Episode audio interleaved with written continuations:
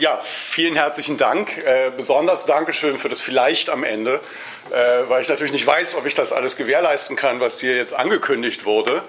Ähm, und ich denke, ich werde das Ganze auch ein Tick anders aufziehen. Es ist ja im Untertitel zur heutigen, also der Titel ist De Born der Zionismus, aber im Untertitel heißt es dann, wenn ich mir den richtig gemerkt habe, äh, warum die situationistische Internationale zwar Marx, aber nicht den Zionismus verstanden hat. Das heißt, ich werde zunächst ein wenig genau über die Marx-Rezeption, wenn man das so akademisch sagen soll, äh, von Debord und der SI sprechen, ein wenig allgemeiner über die situationistische Internationale und die, die, den, den allgemeinen Approach sozusagen von Debord und seinen Mitstreitern und Mitstreiterinnen etwas sagen und dann erst in einem zweiten Teil genau auf diese Frage eingehen, was diese Leute eigentlich, die eine sehr avancierte Form, eine durchaus auch heute noch wichtige Form von Gesellschaftskritik formuliert haben, was diese Leute dann zum Antisemitismus, zum Zionismus und zu Israel zu sagen hatten, um am Ende dann äh, beurteilen zu können, inwiefern man in diesen Punkten an diese Leute sei es anschließen kann oder eben auch nicht. Äh, und ich bin mir recht sicher, dass wir dann gerne auch in eine kontroverse Diskussion einsteigen können, denn erfahrungsgemäß, viele von euch und Ihnen werden das kennen, sobald man mit dem Thema Israel und Zionismus anfängt, kommt man da nicht ganz drum herum. Und das können wir auch sehr gerne machen. Also ich werde schauen, dass ich so eine knappe Stunde vielleicht rede und dass genügend Zeit für eine Diskussion bleibt, wo sehr gerne Einwände gegen alles, möglichst gut begründete Einwände gegen alles, was ich hier vortrage, formuliert werden können. Äh, und ich werde dann natürlich versuchen, diese Einwände zurückzuweisen. Möglichst auch gut begründet, hoffe ich zumindest. Ähm, mir wurde auch gesagt, dass leider ein Vortrag in dieser Reihe ausgefallen ist äh, von dem Kollegen Negator, äh, der unter anderem auch äh, zusammen mit einem anderen Autor äh, in dem erwähnten Buch Spektakelkunst Gesellschaft, das ich herausgegeben habe, äh, vertreten ist als Autor und äh, weil das so ist, werde ich eben doch ein bisschen auch etwas über die Rezeption der Marxischen Fetischkritik bei De Boer und der SI sagen, was ich eigentlich weglassen wollte. Darum wird der Teil über Zionismus dann ein bisschen kürzer, aber das können wir gerne, wie gesagt, in der Diskussion dann weitergehend vertiefen. Wenn man an De Boer erinnert, denke ich, geht es darum, an einen genauso scharfsinnigen wie im allerbesten Sinne radikalen Denker zu erinnern. Äh, de ist in Frankreich posthum, also nachdem er tot war, geradezu zum Star geworden, wenn man sich das heute anguckt. Ein Star, auf den sich fast jeder kritische Intellektuelle in irgendeiner Form heute bezieht und die pseudokritischen natürlich ganz besonders.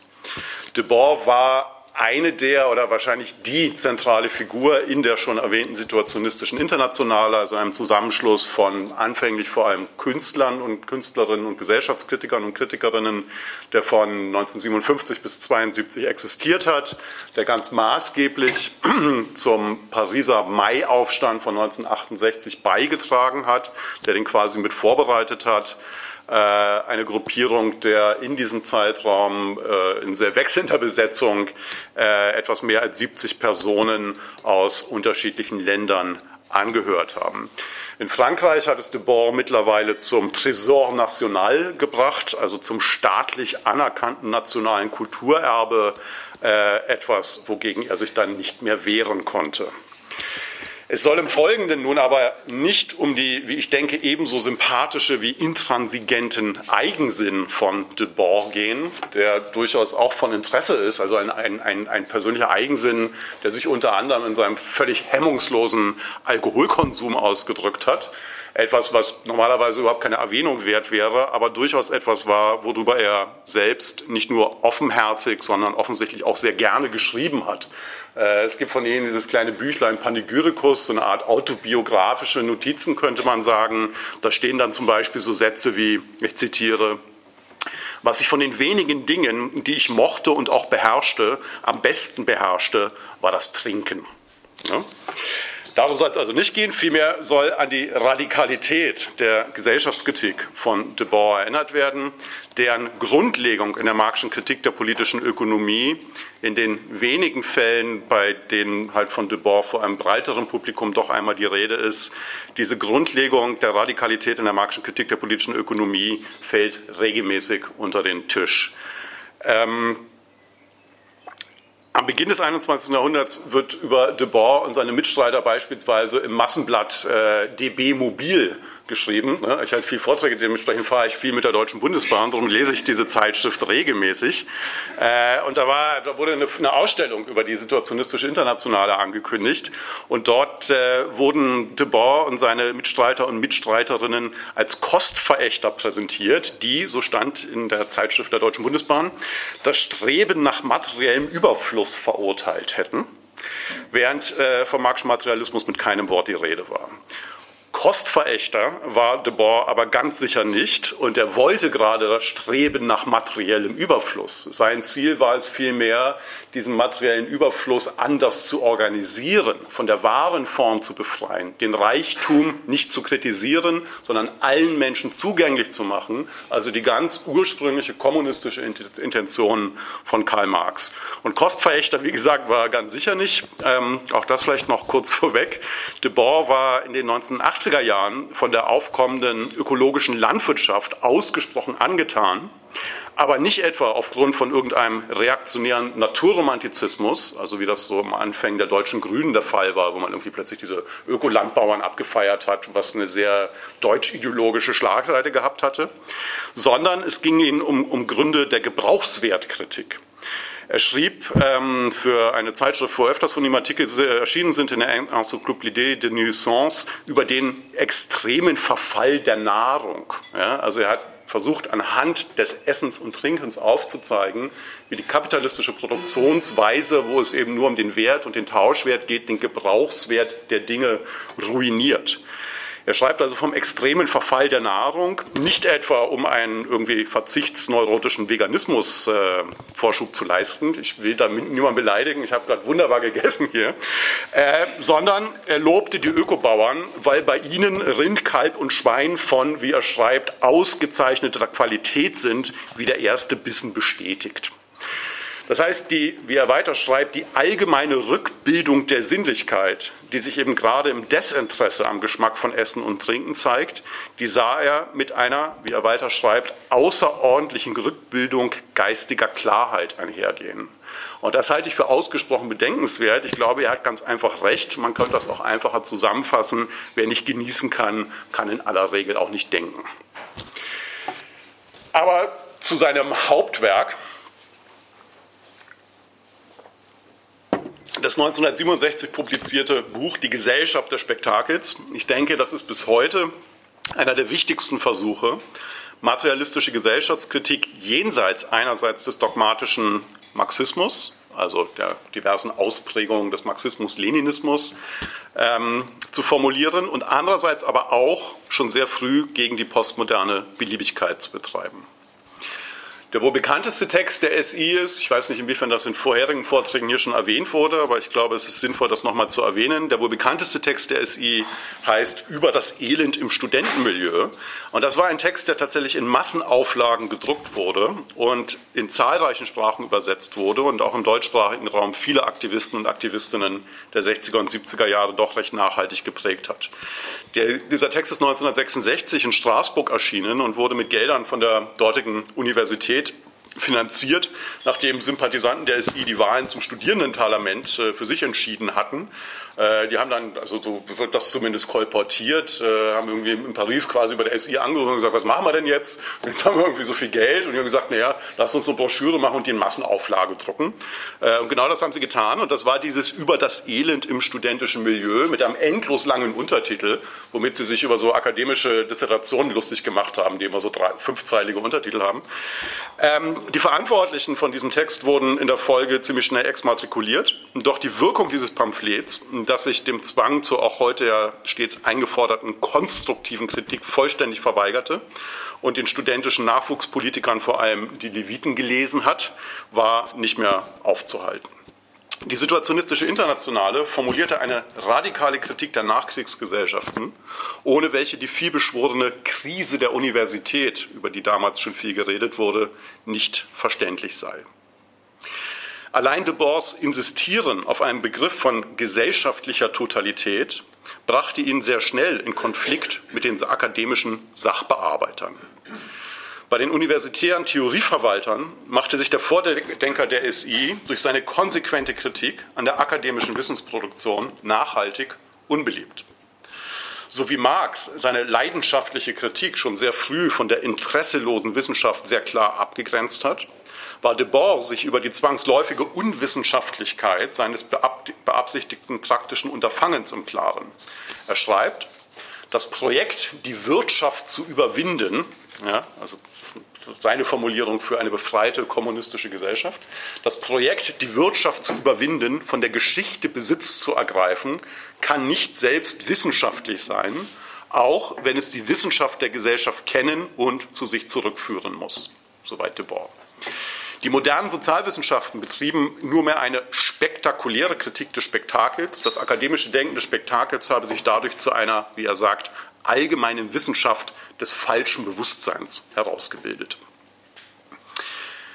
Es ist aber nicht nur der sympathische Hang zum, zur im besten Sinne destruktiven Kritik, der Debord stets von der Mainstream-Linken abgehoben hat.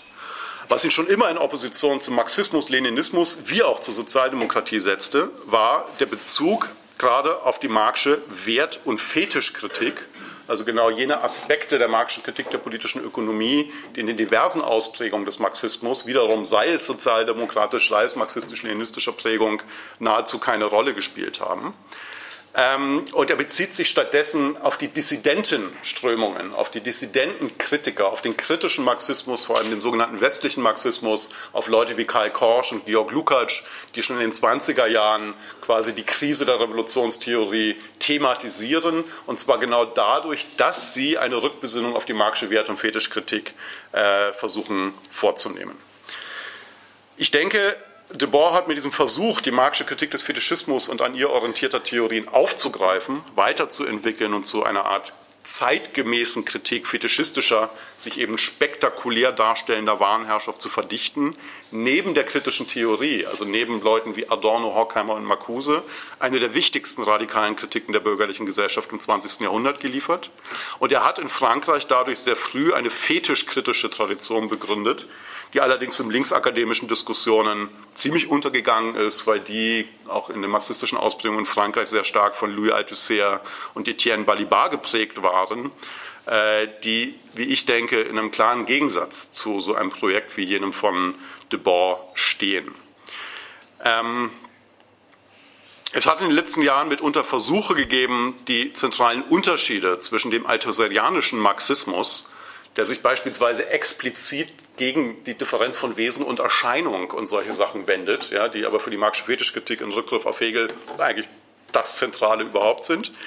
Ähm, es hat Versuche gegeben, diese zentralen Unterschiede zwischen dem althusserianischen Marxismus und der kritischen Theorie der Situationisten einzuebnen oder für nebensächlich zu erklären. Ich will das nur an einem Beispiel demonstrieren. Jost Müller etwa meint, Debord sei, wie er schreibt, seinem marxistischen Zeitgenossen etwa Louis Althusser zweifellos näher gestanden, als er einzugestehen bereit war. Als Beleg für diese Nähe kann dann aber lediglich die beiden eigene Ablehnung eines dogmatisch gesetzten Basisüberbauschemas des Marxismus-Leninismus angeführt werden. Die zentrale Differenz hingegen zwischen Althusser und, Louis, äh, und Debord wird einfach dadurch beiseite gewischt, dass Debords Orientierung an der marxischen Fetischkritik, die für Althusser bekanntlich gar keine Rolle gespielt hat, als, wie Just Müller schreibt, Lukács pur denunziert wird. Ja, das wird so in den, mit diesem pejorativen Begriff des Hegel-Marxismus abgewertet und damit soll dann irgendwie angeblich schon alles gesagt sein darüber. Eine mittlerweile, denke ich, gängigere Form hingegen der Erledigung der Debordschen Radikalität ist seine Eingemeindung in postmoderne und poststrukturalistische Theorien. Auch da nur ein Beispiel. Thomas Ballhausen beispielsweise meint, Debors Formulierungen würden, Zitat Ballhausen, die offene, ausfranzend rhizomhafte Form seiner Gedankengänge unterstreichen.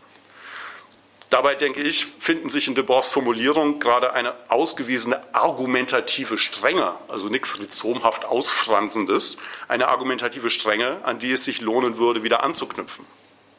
Ballhausen sieht bei Debord, ich zitiere wieder, den Wunsch, eine Vielzahl von Zugängen zu diesem Gedankenwerk offen zu halten. Dabei, denke ich, unterscheidet sich sein Denken doch gerade durch die apodiktische Form, durch die urteilenden und parteiischen Formulierungen und vor allem durch das Festhalten an der einen Wahrheit von dem üblichen Meinungsbrei und der Interesselosigkeit unserer Tage. Und dementsprechend findet sich bei Debord eben auch keine, wie Ballhausen schreibt, mitunter polemisch überzogene Kritik einer wahren Wunderwelt, sondern, wie ich denke, eine völlig angemessene, mitunter eher verharmlosende Kritik von Staat und Kapital. Angemessen allein schon deswegen, weil, wie Joachim Brun das einmal sehr treffend formuliert hat, wer sich zum Kapital nicht polemisch verhält, sich unsachlich zu ihm verhält. Debord knüpft mit diesen apodiktischen Urteilen unmittelbar an den jungen Marx an, und zwar an den kategorischen Imperativ vom jungen Marx, der bekanntlich bereits im Jahr 1843, 44 in seiner sehr lesenswerten Einleitung zur Kritik der Hegelschen Rechtsphilosophie formuliert hat, formuliert hat, dass es darum gehen muss, alle Verhältnisse umzuwerfen, in denen der Mensch ein erniedrigtes, ein geknechtetes, ein verlassenes, ein verächtliches Wesen ist. Ich werde auf diesen marxischen kategorischen Imperativ ganz am Ende nochmal zurückkommen, wenn es dann auch um Antisemitismus und Zionismus geht und werde versuchen, den, den Spannungsgehalt dieses marxischen kategorischen Imperativ zum Adornoschen aufzumachen, weil vor dem Hintergrund man dann, glaube ich, sinnvollerweise diskutieren kann, warum Debord wichtige, auch heute noch wichtige Sachen über Marx geschrieben und gesagt hat, aber die SI ganz fürchterliche Sachen über Israel und den Zionismus geschrieben hat. Die vernichtende Kritik in die Gesellschaft des Spektakels steht meiner Einschätzung nach ganz in der Tradition von Max Horkheimers Programm, nämlich die kritische Theorie der Gesellschaft stets als, wie er schon vor dem Zweiten Weltkrieg formuliert hat, als einziges entfaltetes Existenzialurteil zu betreiben. Materialistische Gesellschaftskritik ist ihm zufolge also nur, äh, materialistische Gesellschaftstheorie ist ihm zufolge also nur als Gesellschaftskritik zu haben die Darstellung gesellschaftlicher Kategorien und Ideologien, ihre begriffliche Rekonstruktion impliziert immer ihre Verurteilung. Materialistische Kritik nach Adorno beispielsweise ist sich nicht nur der Unmöglichkeit von Objektivität bewusst, gegen die sie eine offene Parteilichkeit setzt, sondern diese materialistische Kritik reflektiert auch das Problem, Kritik in der Form von Theorie formulieren zu müssen, sich gleichzeitig aber über die Unmöglichkeit ihres Daseins in der Form von Theorie im Klaren zu sein. Die theoretische Wahrheit nämlich des von Marx als automatisches Subjekt bestimmten Kapitals wäre schlicht und einfach seine praktische Abschaffung. Oder, wie es in der Gesellschaft des Spektakels bei Debord gegen die Positivisten jeglicher Couleur heißt, Debord schreibt, die Wahrheit dieser Gesellschaft ist nichts anderes als die Negation dieser Gesellschaft. Was aber steht nun eigentlich, also was meint eine Spektakelkritik und inwiefern bezieht sich Debord auf die Marxische Kritik der politischen Ökonomie? Wenn man sich dieses Buch von Debord anguckt, dann ist man ziemlich verwundert darüber, dass in zahlreichen Rezeptionen diese unmittelbare Bezugnahme auf Marx überhaupt nicht vorkommt und keine Rolle spielt. Also bei solchen Leuten wie Thomas Ballhausen oder auch anderen, ja, die lassen das einfach unter den Tisch fallen. Und das ist ziemlich irre, denn Debord's Beschreibung der Totalität des Fetischismus und der Ware beginnt in unmittelbarer Anlehnung an das Marxische Kapital, dessen ersten Satz er nämlich paraphrasiert, wenn er schreibt, das ganze Leben der Gesellschaften, in welchen die modernen Produktionsbedingungen herrschen, erscheint als eine ungeheure Sammlung von Spektakeln. Und bei Marx war eben davon die Rede, dass es eine Ansammlung für eine, eine Warengesellschaft ist, eine ungeheure Ansammlung von Waren. Eine Definition des Begriffs des Spektakels gibt Debord in seiner Schrift von 1967 nicht. Er umkreist diesen Begriff vielmehr und beschreibt ihn in seinen realen Erscheinungen und ex negativo. Im Begriff des Spektakels sind bei Debord aber der Begriff des Kapitals und zumindest Aspekte des Fetischismus im marxischen Sinne aufgehoben. Er schreibt, das Spektakel ist das Kapital in einem solchen Grad der Akkumulation, dass es zum Bild wird. Er begreift das Spektakel also als eine gesteigerte Form des Fetischismus. Er schreibt weiter, das Prinzip des wahren Fetischismus ist es, dass sich absolut im Spektakel vollendet wo die sinnliche Welt durch eine über ihr schwebende Auswahl von Bildern ersetzt wird, welche sich zugleich als das Sinnliche schlechthin hat anerkennen lassen. Marx hat also die Verwandlung menschlicher Beziehungen in die Beziehungen von Dingen beschrieben und de Boer greift genau das auf und beschreibt die Verwandlung der menschlichen Beziehungen in die Beziehungen zwischen Bildern, die den Menschen noch äußerlicher erscheinen als die Dinge. Anders aber als im postmodernen und poststrukturalistischen Denken dazu, dazu tendiert, alles in Bilder aufgelöst zu sehen und überhaupt keine materielle Realität mehr zu kennen, die in ihrer Gesamtheit kritisiert werden könnte. Anders aber bleibt das Bild bei Debord auf die gesellschaftliche fetischistische Totalität, auf die materielle Realität stets rückbezogen. Eine Formulierung, die als zusammenfassende Definition, auch wenn das ein schwieriger Begriff ist in dem Zusammenhang, des modernen Spektakels gelesen werden kann, findet sich dann eigentlich erst in Debord's Text Kommentare zur Gesellschaft des Spektakels aus dem Jahr 1988. Dort fasst Debord zusammen, was unter dem Begriff zu verstehen sei, wenn er schreibt, die Selbstherrschaft der zu einem Status unverantwortlicher Souveränität gelangten Warenwirtschaft und die Gesamtheit der neuen Regierungstechniken, die mit dieser Herrschaft einhergehen. Ich denke, dass bei Debord dieser Begriff des Spektakels für einen Versuch steht, einer Reformulierung von Gesellschaftskritik im Angesichts des Scheiterns der Emanzipationsbestrebungen des Proletariats, das sich im Siegeszug, wie er das nennt, des konzentrierten Spektakels von Stalinismus und Faschismus ebenso ausdrückt, wie im diffusen Spektakel des Consumer Capitalism samt sozialdemokratischer Integration des Proletariats und dass sich dann im integrierten Spektakel, ich sage gleich noch was zu den einzelnen Begriffen, nach der Auflösung der Systemkonfrontation ab Ende der 1980er Jahre in der scheinbaren Alternativlosigkeit von Ausbeutung und Herrschaft fortschreite. Das sind diese drei Begriffe sind die, die Debord selber quasi in Anschlag bringt. Also ein konzentriertes Spektakel, ein diffuses Spektakel und dann später ein integriertes Spektakel. Und da gibt es unterschiedliche Interpretationen darüber, was genau nur mit dem Einzelnen gemeint ist. Äh, ich denke, man kann das aber erst einmal annähernd genau so versuchen auf den Punkt zu bringen, dass er unter konzentriertes Spektakel sowas, also ich habe jetzt Faschismus und Stalinismus erwähnt, wahrscheinlich würde man das heute sowas wie, wie totalitäre Formen politischer äh, gesellschaftlicher Herrschaft nennen.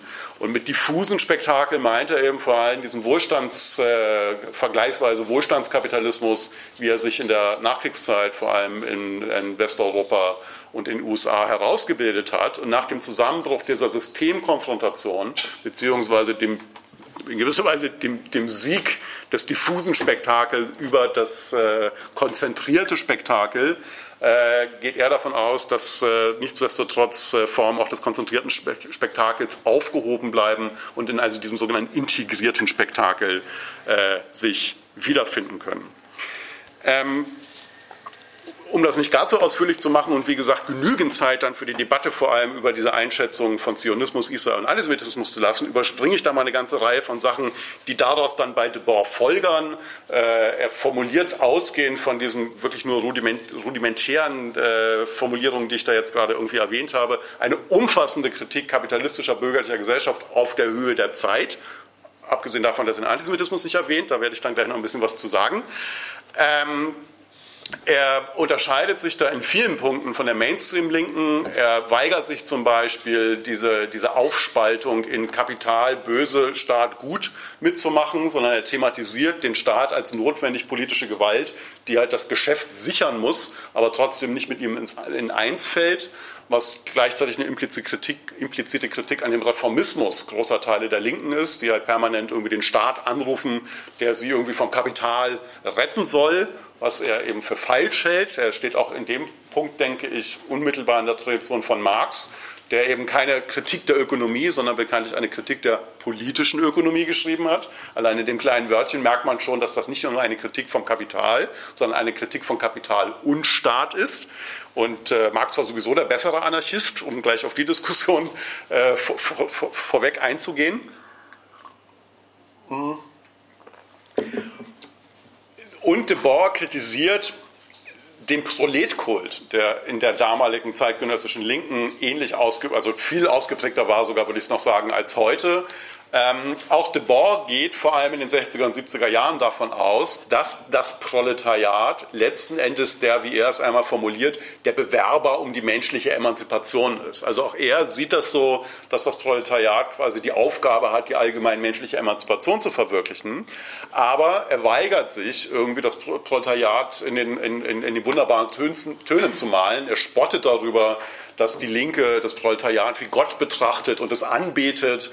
Ähm, er hingegen stellt Forderungen an das Proletariat. Er sagt, die Arbeiter müssen Dialektiker werden. Ja? Ähm, das heißt, das ist gleichzeitig eine ziemliche, ein ziemliches Anrennen gegen die vor allem dann Anfang der 70er Jahre sich immer stärker ausbreitende intellektuellen Feindlichkeit in gar nicht kleinen Teilen der, der radikalen Linken, wo dieser Proletkult dann gleichzeitig noch äh, ergänzt wurde durch diese Ablehnung eigentlich von äh, avancierteren Formen von Gesellschaftskritik, wie gesagt, von einer intellektuellen Feindlichkeit. Äh, und ich würde sagen, Debord nimmt das Proletariat, nimmt auch die konkreten Proletarier und Proletarierinnen einfach ernster, als das viele irgendwie K-Grüppchen jemals getan haben, äh, weil er sie nicht idealisiert sondern sagt, nein, wie alle anderen Menschen auch, die ein Interesse an Emanzipation haben, müssen sich diese Menschen, wenn sie wirklich ein emanzipatives Projekt vollenden wollen, sich massenhaft kritische materialistische Gesellschaftskritik aneignen und müssen ihr, ihr kritisches Denken in die Geschichte einschreiben. Ja, das ist so in etwa die, sind so in etwa die Formulierungen, die er dort, äh, ähm, die er dort in Anschlag bringt. Ähm, um aber gleich zu den Problemen zu springen und zu dieser Frage des eigentlichen Titels zu kommen, De Boer und der Zionismus. Also das ist nochmal, das war jetzt ziemlich brachial verkürzt. Ich wollte nur als Einstieg nochmal ein paar solche Dinge, allgemeineren Dinge über De Boer und die SI in Erinnerung rufen. Auch da können wir gerne in der Diskussion weiter darauf eingehen, wenn da größerer Diskussionsbedarf ist. Aber ähm, zu diesem anderen Punkt, der mir in gewisser Weise auch aktueller und kontroverser zu sein scheint, ich habe gesagt, das ist eine der avanciertesten Formen von Gesellschaftskritik im 20. Jahrhundert. Und das, da gibt es eine offensichtliche Verwandtschaft mit der kritischen Theorie von Adorno und Horkheimer. Es gibt aber eben auch wirklich zentrale Unterschiede.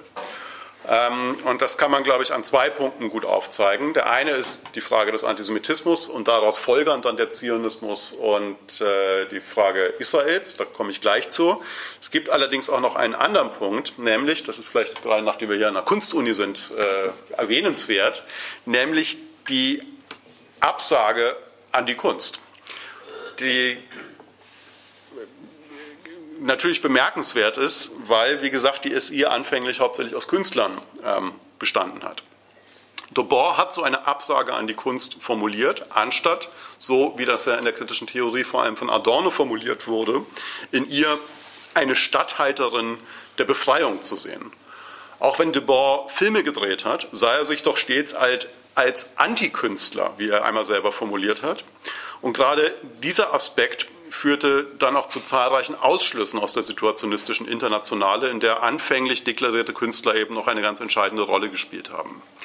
Das heißt, nicht dialektische Aufhebung, die sich stets eine gewisse Skepsis gegenüber dem revolutionären Furor bewahren müsste, war das Programm von Debord, sondern ich würde sagen eher sowas wie Tabula Rasa machen, wodurch der Furor dann aber natürlich stets noch befeuert wurde. Das merkt man besonders deutlich, wenn man sich die Briefe von de Boer anschaut. Die Verein also die Edition Tiamat veröffentlicht so die gesammelten Schriften quasi von de Boer. Und vor einigen Jahren ist ein sehr interessanter und sehr lesenswerter Band mit Briefen von de Boer erschienen. Und wenn man sich da die Sprache anschaut, merkt man, dass das eine, eine schroffe und mitunter geradezu brutale Sprache ist, in der dann nur noch sehr selten etwas von so einer ähm, verzweifelten Zärtlichkeit zu spüren ist oder zu merken ist, wie man sie eigentlich aus den Texten von jemandem wie Adorno kennt. Durch die Absage an die Kunst, die ja mitunter auch notwendige Distanz zu ermöglichen vermag, steht de Boer dann auch vor dem Problem, dem Spektakel mit einem Konkretismus zu begegnen, der aber merkwürdig, wahrscheinlich zwangsläufigerweise merkwürdig abstrakt bleibt. Denn was das Lebendige auf das da rekurriert wird, nun ausmache, was also dieses tote Spektakel negieren soll, das bleibt natürlich völlig unklar. Debord postulierte ein vermeintlich richtiges Leben inmitten der falschen Gesellschaft als eine Art subversive Strategie, Und ich denke, er überschätzte schlicht und einfach die Verpflichtung der an Emanzipation interessierten Menschen, jetzt und hier anders zu leben. Und er gelangt in seinem schon erwähnten äh, autobiografischen Text Pandigyricus äh, zu einer Selbsteinschätzung, die sämtliche sich notwendigerweise ergebenden Ambivalenzen und Paradoxien einer kritischen Existenz in der spektakulären Gesellschaft ausblendet, ja negiert, wenn er da ziemlich selbstbewusst behauptet, ich zitiere, ich habe jedenfalls bestimmt so gelebt, wie ich gefordert habe, dass man leben müsse. Ja. Nichtsdestotrotz, denke ich, wäre es falsch, de Boer sowas wie einen, Vitalismus vorzuwerfen, was man mitunter findet in der Literatur. Das gab es in der SI oder im Umfeld der situationistischen Internationale, vor allem bei jemandem wie Raoul Bahneigen, der, wenn man sich die Buch Buchtitel von dem anguckt, merkt man das gleich. Das ist äh, eines seiner bekanntesten Bücher, heißt dann gleich An die Lebenden ja, oder das Buch der Lüste. Äh, und das waren Sachen, wo sich de Boer lustig gemacht hat drüber. Ja. Also gerade in diesen Briefen wird das sehr deutlich, äh, dass er seinen ehemaligen Mitstreiter, dass der nicht besonders viel von dem gehalten hat und irgendwie gedacht hat, naja, der schreibt halt so Ratgeber für ein vernünftiges Leben und das ist das Gegenteil von Gesellschaftskritik, um die es aber eigentlich gehen würde. Ähm, diese Absage an die Kunst und diese wie gesagt, eben kaum noch vorhandene verzweifelte Zärtlichkeit, das drückt sich bei ihm dann in sowas aus, dass er halt, was ich gemeint habe, mit Tabula rasa machen. Es gibt dann so Formulierungen, wo er sagt, es geht um Kritik mit der Axt. Ja? Und das ist, das hat, glaube ich, etwas zu tun mit dem Punkt, über den ich jetzt gern sprechen möchte, nämlich mit der weitestgehenden Ausblendung von dem, was der Zivilisationsbruch des Nationalsozialismus nicht nur allgemein gesellschaftlich und historisch, sondern gerade für radikale materialistische Gesellschaftskritik eigentlich bedeutet hat. Es ist nämlich tatsächlich so, dass letzten Endes an keiner Stelle die Erfahrung von Auschwitz, also vom nationalsozialistischen Massenmord an den europäischen Juden und Jüdinnen, dass an keiner Stelle die Erfahrung von Auschwitz ernsthaft Eingang in die revolutionstheoretischen Kategorien der Situationisten findet. Das heißt, der mit Sicherheit größte Mangel von Debors Spektakelkritik besteht in seiner weitestgehenden Ignoranz gegenüber dem Nationalsozialismus und seinem Vernichtungsantisemitismus. De Boer erörtert zwar in seinen veröffentlichten Schriften in recht knappen Worten den Beitrag des Faschismus zur Herausbildung, wie er sagt, des modernen Spektakels, ja, also vor allem zum konzentrierten Spektakel. Er kann ihn aber letzten Endes nur mit einem totalitarismus-theoretischen Vokabular beschreiben er hält auch an diesem Faschismusbegriff fest ja, und spricht eben nicht von Nationalsozialismus. Das heißt jetzt nicht, dass er überhaupt kein Bewusstsein von den deutschen Besonderheiten hatte. Also es gibt da eine, eine interessante äh, Ausschlussgeschichte aus der SI. Äh, kurzzeitig gab es ja in Deutschland ja auch so Ableger. Ähm, und dem einen oder anderen ist vielleicht Dieter Kunzelmann, den späteren Mitbegründer der Kommune 1, noch ein Begriff. Äh, ein Paradebeispiel für einen linken Antisemiten, also das ist der Mann, der verantwortlich war für den Anschlag auf das jüdische Gemeindezentrum am 9. November, also am Jahrestag der Reichspogromnacht 1969, der zum Glück missglückt ist, der ansonsten zahlreiche Opfer im jüdischen Gemeindezentrum in Berlin ähm, gefordert hätte. Ähm, der wurde sehr frühzeitig aus der SI ausgeschlossen, soweit ich weiß, unmittelbar auf Betreiben von Guy Debord, und zwar mit der ganz großartigen Begründung, mit dem großartigen Vorwurf, dass es sich hier um Nationalsituationismus handle. Ne? Und sowas wolle man nun überhaupt nicht äh, zulassen und da müsse man sofort einen Riegel vorschieben. Aber nichtsdestotrotz gibt es eine, eine, eine merkwürdige Ignoranz, in einigen Fällen vielleicht sogar eine Abwehr dieser Erfahrung des Nationalsozialismus. Das ist vor allem deswegen so merkwürdig, wenn man sich nicht nur Debord, sondern die SI insgesamt anschaut. Äh, der Kollege Negator verweist immer wieder darauf, dass gar nicht wenige von denen aus überlebenden Familien gekommen sind. Vor allem, ich habe vergessen den Namen immer von dem Rumänen, der dabei war. Hm. Hm? Wurscht. Also es gab Mitglieder, ne, die aus überlebenden Familien kamen. Aber auch Ah ja, genau, zum Beispiel. Ja. Ähm, das hat aber nichts daran geändert, dass man sich quasi in diesen radikalen Furor reingedacht hat, der genau das, was die kritische Theorie von Adorno und Horkheimer eben gerade ausmacht, äh, nicht mehr hinbekommt, dieser, diesen Einschnitt, diese Erfahrung von Auschwitz für die materialistische Gesellschaftskritik zu thematisieren. Ähm, vielleicht nehme ich das gleich vorweg mit diesen kategorischen Imperativen, weil man das an der Stelle vielleicht am deutlichsten sagen kann. Das heißt, die beziehen sich ganz dezidiert auf den marxischen kategorischen Imperativ, also alle Verhältnisse umzuwerfen, in denen der Mensch ein erniedrigtes, ein geknechtetes, ein verlassenes, ein verächtliches Wesen ist. Aber sie interessieren sich nicht für den Adornoschen kategorischen Imperativ. Adorno hat äh, in seiner negativen Dialektik ziemlich am Ende, in den 60er Jahren, formuliert, dass Hitler, schreibt er, in dem Fall muss man Adorno kritisieren, weil es war natürlich nicht Hitler, sondern es waren die Deutschen. Ähm, sagen wir es so, der Nationalsozialismus hat den Menschen im Stande ihrer Unfreiheit einen neuen kategorischen Imperativ aufgezwungen, nämlich alles Denken und Handeln so einzurichten, dass Auschwitz und nichts Ähnliches sich noch einmal wiederhole. Ja? Das ist die kürzest denkbare Form, wie man genau diese Erfahrung von Auschwitz reflektieren kann für materialistische Gesellschaftskritik. Und ich denke, dass nahezu jedes Wort in diesem kategorischen Imperativ von Adorno wichtig ist. Es gibt so liberale Freunde dieses kategorischen Imperativs, die lassen immer diese Passage im Stande der Unfreiheit weg. Ja? Da heißt es immer nur ganz allgemein, es geht darum, alles Denken und Handeln so einzurichten, dass Auschwitz sich nicht wiederhole, nichts Ähnliches geschehe, was auch prima ist, soll man auch machen. Aber bei Adorno gibt es eben diesen unmittelbaren Bezug auf den marxischen kategorischen Imperativ. Also im Stande der Unfreiheit bedeutet eben, die Menschen, es, hat, es ist nicht geglückt, alle Verhältnisse umzuwerfen, in denen der Mensch ein erniedrigtes, ein verlassenes, ein geknechtetes, ein verächtliches Wesen ist. In modernere Sprache übersetzt, es ist nicht geglückt, Verhältnisse herzustellen, in denen Menschen nicht mehr ausgebeutet und beherrscht werden. Ja? Und stattdessen, statt der, der geschichtsphilosophisch hoffnungsfrohen Erwartungen des 19. Jahrhunderts, wo man gesagt hat, es wird letzten Endes, die, die einen haben geglaubt, das geht mehr oder weniger automatisch, die meisten haben in Wirklichkeit schon gedacht, naja, wir müssen schon ein bisschen nachhelfen und das Proletariat wird die Revolution machen.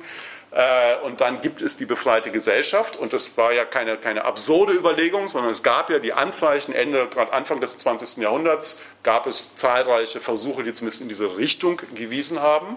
Aber letzten Endes gibt es statt befreiter Gesellschaft, auf der einen Seite Stalinismus und auf der anderen Seite Faschismus und vor allem eben den Nationalsozialismus.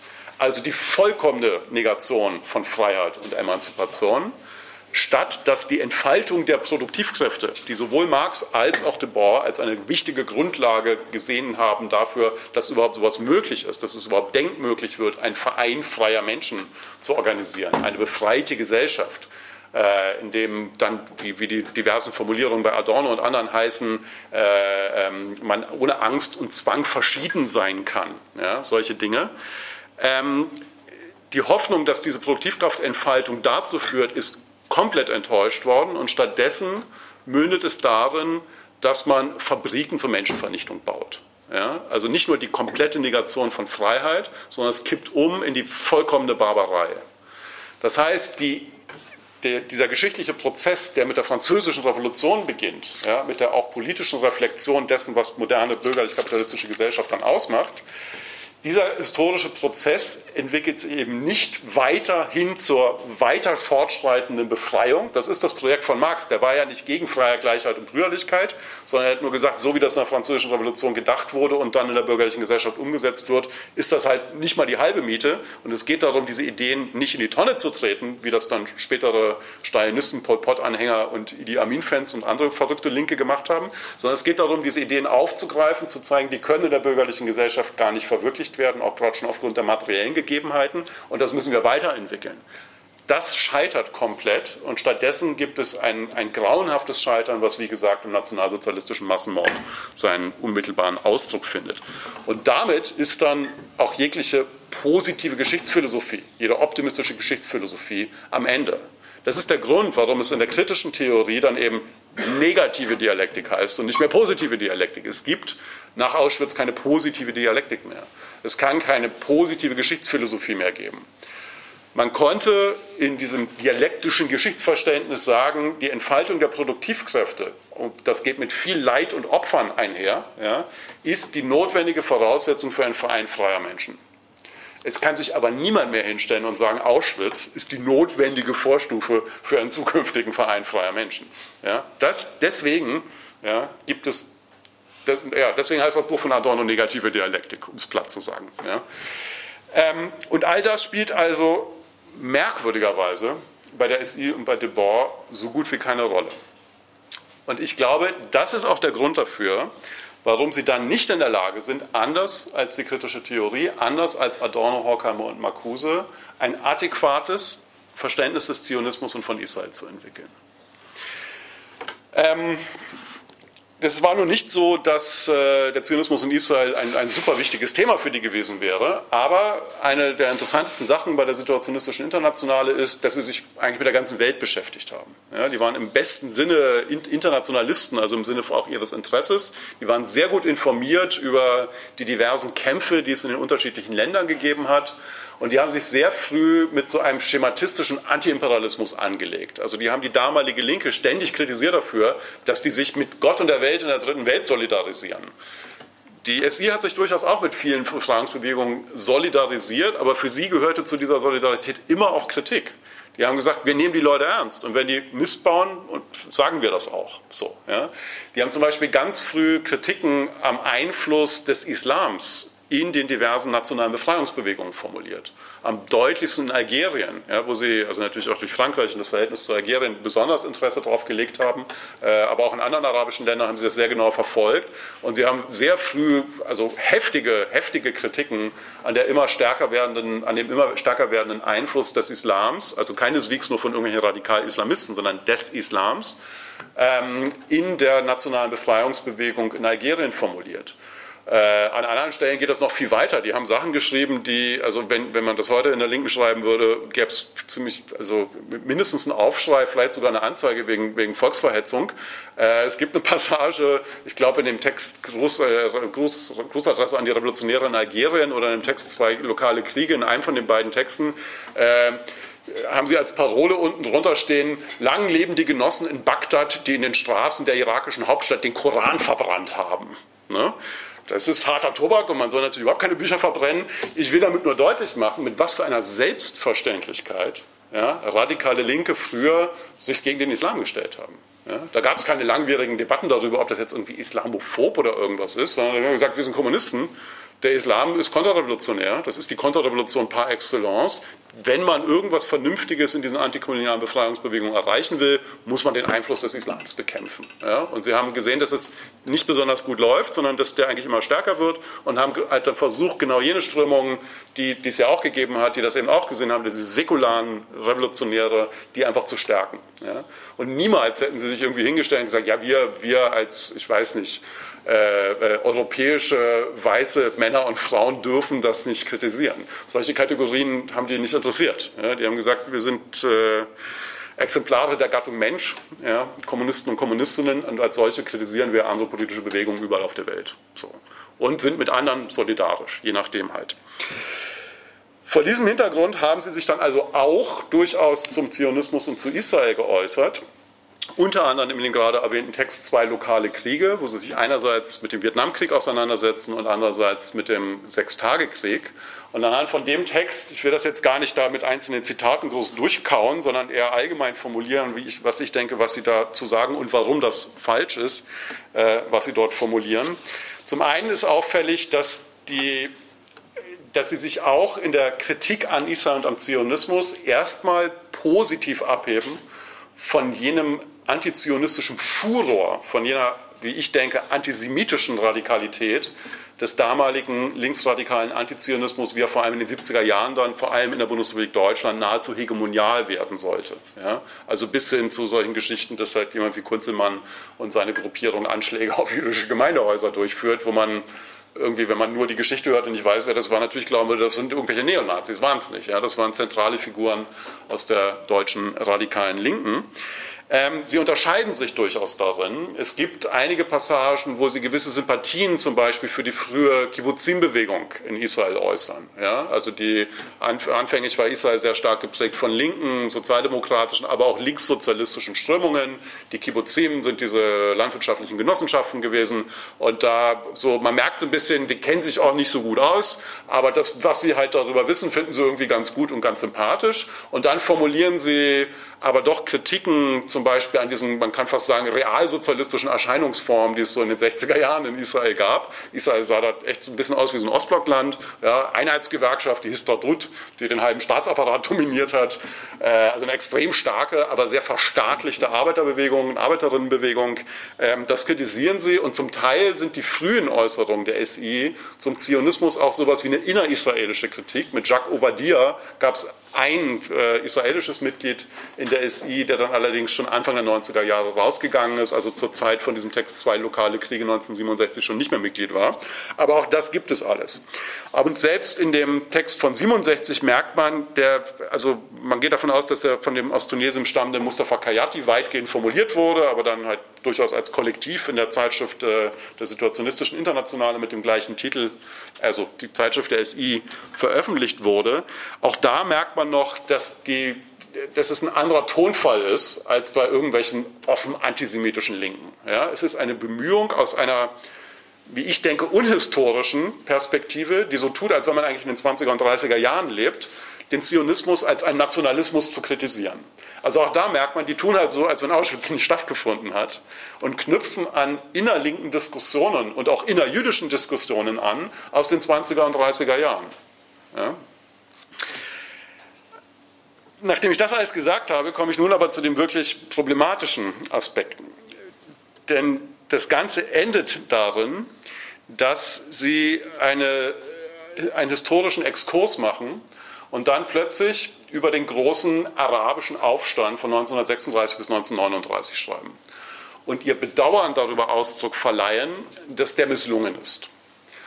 Und das ist, ja, das mag einigen Leuten als Detail erscheinen, ich glaube aber, das kann man so nicht machen, denn dieser Aufstand war ein Aufstand mit Unterstützung der deutschen Nationalsozialisten, der darauf ausgelegt war, keineswegs nur den Zionismus zu bekämpfen, sondern die Juden in Palästina einfach zu ermorden.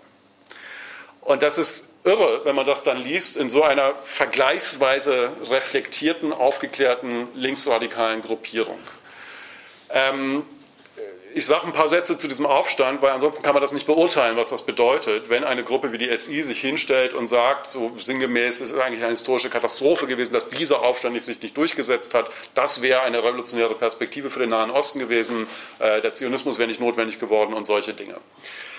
Dieser Aufstand war, wurde organisiert von dem Mufti von Jerusalem und seinen Anhängern und Anhängerinnen.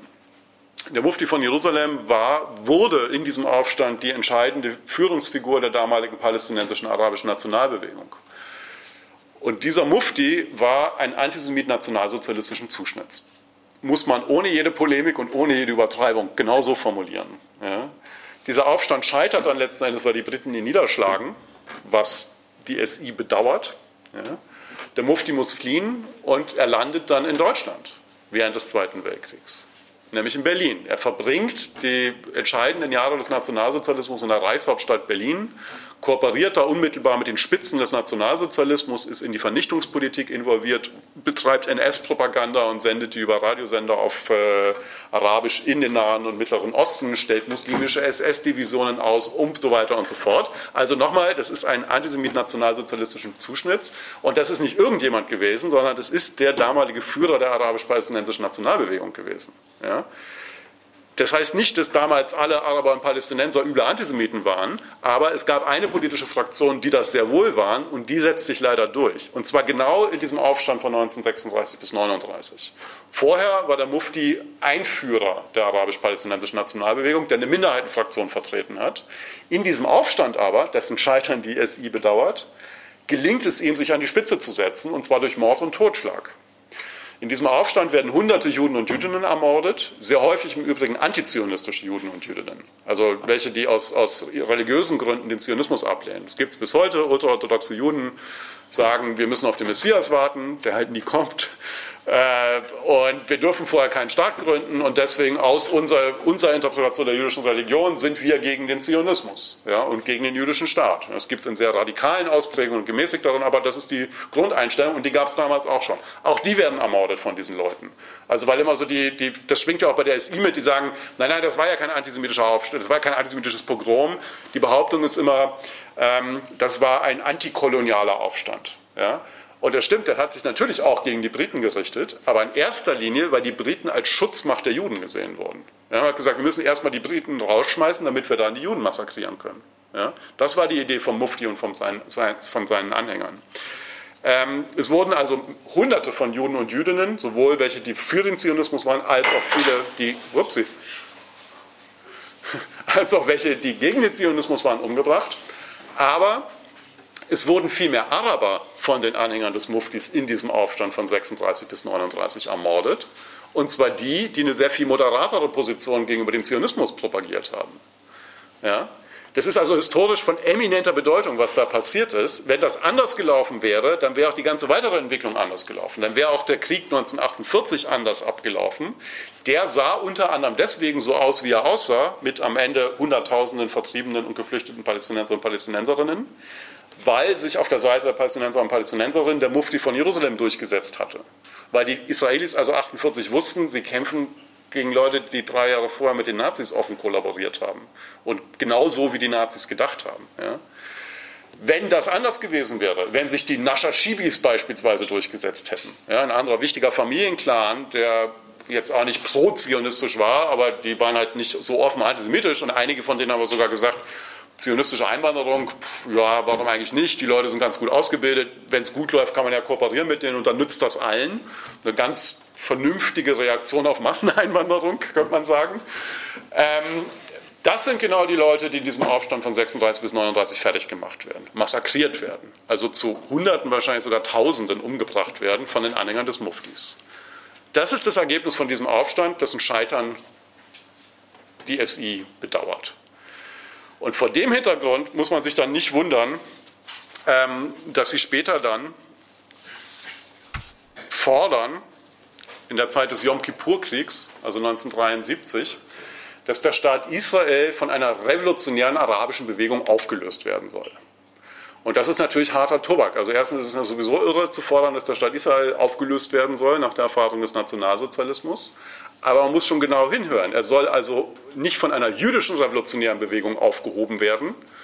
Das wäre ja auch eine Möglichkeit, dass man sagt, man knüpft, also man meint das ernst mit dem Anknüpfen an irgendwelchen Diskussionen aus den 1920er Jahren wo es eine starke revolutionäre jüdische Bewegung auch gab, die auch den Zionismus abgelehnt haben, die gesagt, wir brauchen keinen Zionismus, wir machen ja Weltrevolution. Und dann verschwindet der Antisemitismus, wo der Nationalsozialismus und ein wenig auch der Stalinismus gezeigt haben, dass das leider nicht gestimmt hat. Äh, man, da könnte man ja dran anknüpfen und da könnte man sagen, also obwohl ich das natürlich auch ablehnen würde, aber es wäre zumindest was anderes, man sagt, eine jüdisch-revolutionäre Bewegung soll den Staat Israel auflösen. Oder man könnte sagen, eine jüdisch-arabische revolutionäre Bewegung soll den Staat Israel auflösen. Aber das Jüdisch kommt überhaupt nicht mehr vor. Eine arabisch-revolutionäre Bewegung soll den Staat Israel auflösen.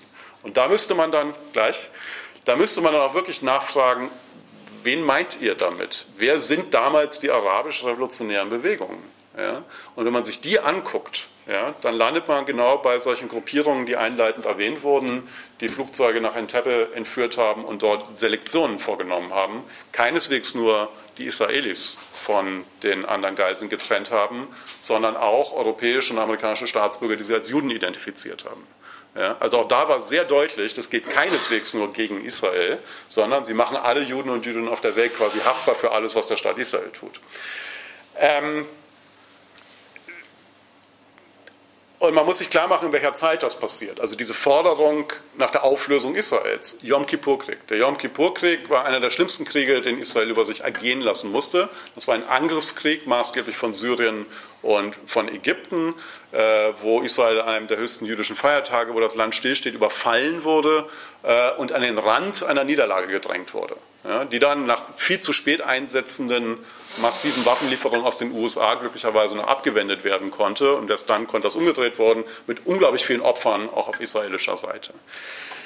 Äh, in den Briefen von de Boer gibt es wirklich durchgeknallte Formulierungen in Bezug auf den Yom Kippur-Krieg. Ja, er sagt, dass sich Israel am ersten Tag des Krieges absichtlich hat angreifen lassen. Also ich war wirklich schockiert, wie ich das gelesen habe, weil bis dahin war mir nicht bekannt, dass de Boer irgendwie einen Hang zu Verschwörungstheorien oder so etwas hat. Er versucht das dann noch so ein bisschen irgendwie einzubetten und zu erklären, was er damit meint, wo es ein bisschen weniger wahnsinnig wird. Also wo er dann sagt so, naja, das ist, er sagt, das ist der Inbegriff des Spektakels, dieser Krieg, weil er zu Recht darauf hinweist, dass es halt nicht nur ein Krieg zwischen Israel und den arabischen Nachbarn ist, sondern dass es ein Stellvertreterkrieg zwischen der Sowjetunion und den USA sind, also zwischen den beiden Blöcken. Ja? Zwischen den unterschiedlichen Spektakelausprägungen sozusagen. Äh, und das stimmt natürlich. Ja? Also die, die, Sowjetunion hat damals äh, Ägypten und Syrien unterstützt und die USA, wenn auch viel zu spät, aber dann eben doch äh, Israel. Die, es waren sowjetische Kampfflugzeuge sogar unmittelbar auf ägyptischer Seite beteiligt an dem Krieg. Die USA haben damals ihre Luftlandestreitkräfte, das heißt ihre taktischen Atomwaffen mobilisiert, weil sie auch davon ausgegangen sind, womöglich führt das zu einem Krieg mit der Sowjetunion. Also die Beobachtung ist schon ganz richtig. Aber vor dem Hintergrund sagt er, es geht letzten Endes darum, den arabischen Staaten irgendeine Form von Sieg zu ermöglichen, damit dann perspektivisch ein Frieden mit Israel geschlossen werden kann, der von den arabischen Massen akzeptiert wird. Und das ist wiederum eine wirklich hellsichtige Beobachtung von de Boer, weil in gewisser Weise ist das dann genauso gekommen. Wenn, Sie mal, wenn ihr mal nach Ägypten fahrt, ja, werdet ihr überall Siegesdenkmäler für den Oktoberkrieg sehen. Ja. An jeder, an jeder Straßenecke ist übertrieben, aber an vielen Ecken in ägyptischen Städten steht sowas. Und dann fragt man sich so, ey, wieso Sieg im Oktoberkrieg? Ihr habt doch den Krieg nicht gewonnen. Ja? Ihr habt Israel nicht zerstört. Äh, Im Prinzip war am Ende der gleiche Status wieder. Es sind Zehntausende ägyptische Soldaten gestorben in diesem Krieg, also ein fürchterliches Gemetzel. Ähm, aber die Ägypter haben es geschafft, nach 48, 56 und 67, also nach drei verlorenen Kriegen gegen Israel, es so darzustellen gegenüber der eigenen Bevölkerung, als wenn man diesen Krieg eigentlich gewonnen hätte.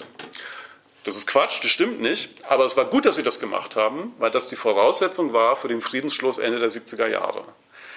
Es war völlig klar, es kann kein ägyptischer Präsident hergehen und sagen, also das war ja, das war ja ein, ein, ein revolutionärer Paradigmenwechsel, den die Ägypter da vollzogen haben. Also Anwar al-Sadat dann, der hat gesagt, wir machen jetzt Frieden mit Israel. Ja? Als erstes arabisches Land überhaupt. Das hätte er nicht machen können, wenn er gesagt hätte, wir haben jetzt vier Kriege gegen die verloren, okay, jetzt geben wir kleinen Ball und machen Frieden. Das wäre niemals akzeptiert worden von auch nur irgendeinem Teil wahrscheinlich der ägyptischen Gesellschaft aus dem Gefühl heraus, so jetzt haben wir uns revanchiert, jetzt haben wir einmal gewonnen, aus dieser Position der Stärke können wir jetzt großzügig sein und Frieden mit Israel schließen. Ne? Ist ziemlich irre Konstruktion, hat aber das sehr gute Ergebnis gehabt, dass es dann endlich einen Friedensvertrag zwischen Israel und einem der wichtigsten äh, arabischen Länder gab, nämlich Ägypten, was nun wahrlich nicht nur für Israel und die dort lebenden Menschen, sondern vor allem auch für die Ägypter wunderbar ist, weil seitdem gibt es halt keinen Krieg mehr äh, mit Israel, was Zehntausenden Ägyptern also das Leben gerettet hat. Aber diese Formulierung von de Boer, die Israelis hätten sich am ersten Tag absichtlich angreifen lassen, die ist, ich weiß nicht, also das, äh, die ist nicht erklärungsbedürftig, die kann man nicht erklären. Also das zeigt, dass selbst solche Leute offensichtlich manchmal einen ziemlichen Hau haben. Ich will gleich was fragen, weil ich hätte noch so einen, einen letzten Paragraphen, aber ja. Zentrale äh, Frage ganz einfach. Aus welchem Text ist dieser erste Teil gewesen? Also ist das aus den äh, zwei lokalen Kriegen ja. gewesen? Und das zweite, aus welcher Zeit sind die äh, Brief, äh, diese Briefe von Die sind von, von, aus der Zeit des Yom Kippur-Kriegs, also 1973. Ja? Also das eine, ist, das eine ist 1967, das andere ist 1973. Also relativ genau. Äh, auf der Höhe, also zeitgleich, mehr oder weniger. Ja, sechs Jahre später halt. Okay. Ja, genau. Okay. Ja, ja. Ähm, ja, äh, auf die einzelnen Details von den einzelnen Äußerungen muss man vielleicht auch gar nicht groß weiter eingehen. Man kann das, glaube ich, dahingehend zusammenfassen, dass ich denke, dass es ausgesprochen sinnvoll ist, sich diese radikale Gesellschaftskritik, die dort formuliert wird, mit ihrer Bezugnahme auf die Marxische Wert- und Fetischkritik, mit ihrer Bezugnahme auf diese ganze Kritik an der Selbstmystifizierung der bürgerlich-kapitalistischen Gesellschaft, mit ihrer Kritik am Proletkult, mit ihrer Kritik am Reformismus und all diesen Dingen, die großartig sind eigentlich bei der SI und bei De Boer, sehr wohl lohnt anzuknüpfen, dass aber in entscheidenden Fragen, vor denen eine radikale materialistische Gesellschaftskritik heute steht, man leider überhaupt nichts lernen kann von denen. Und das ist eben die Frage, wie ist das Verhältnis von sowas wie, ich sage das absichtlich in diesen Worten, Zivilisation und Barbarei? Was heißt eigentlich heute den Nationalsozialismus in seinem Nachwirken für eine globale postnarzistische Konstellation ernst zu nehmen? Und was heißt das für eine Kritik am arabischen und islamischen Antisemitismus?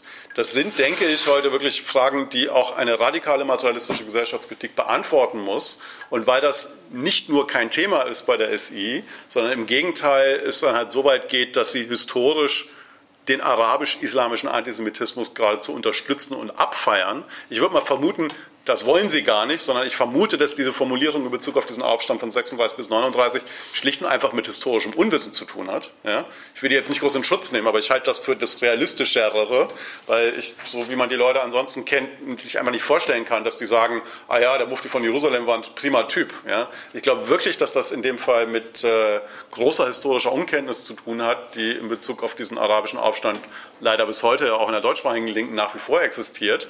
Ähm, der Punkt ist, da gibt es gar nichts zum Anknüpfen. Da ist man gezwungen, äh, schlicht und einfach auf Adorno und Horkheimer zurückzugehen, weil die genau das gemacht haben. Und deswegen kommen Adorno, Horkheimer und Marcuse, Marcuse kann man da ruhig mit reinnehmen, auch hinsichtlich Israels und des Zionismus zu völlig anderen Einschätzungen. Auch für die war das kein Riesenthema, aber sie fordern letzten Endes eine ganz klare Solidarität mit Israel und dem Zionismus ein, was nicht heißt, dass sie sich mit allem, was in Israel passiert, solidarisieren, sondern das bedeutet, dass sie sich mit dem Wesen des Zionismus, mit dem Grundgedanken, der in all den unterschiedlichen Ausprägungen des Zionismus existiert, solidarisieren, nämlich mit dem Versuch, staatlicherseits, weil anders geht das gar nicht in einer Welt, die durch Kapitalakkumulation und Staaten eingerichtet ist und bestimmt wird, mit durch die Etablierung eines eigenständigen Nationalstaats eine zweite Vernichtung zu verhindern, um es ganz deutlich zu sagen.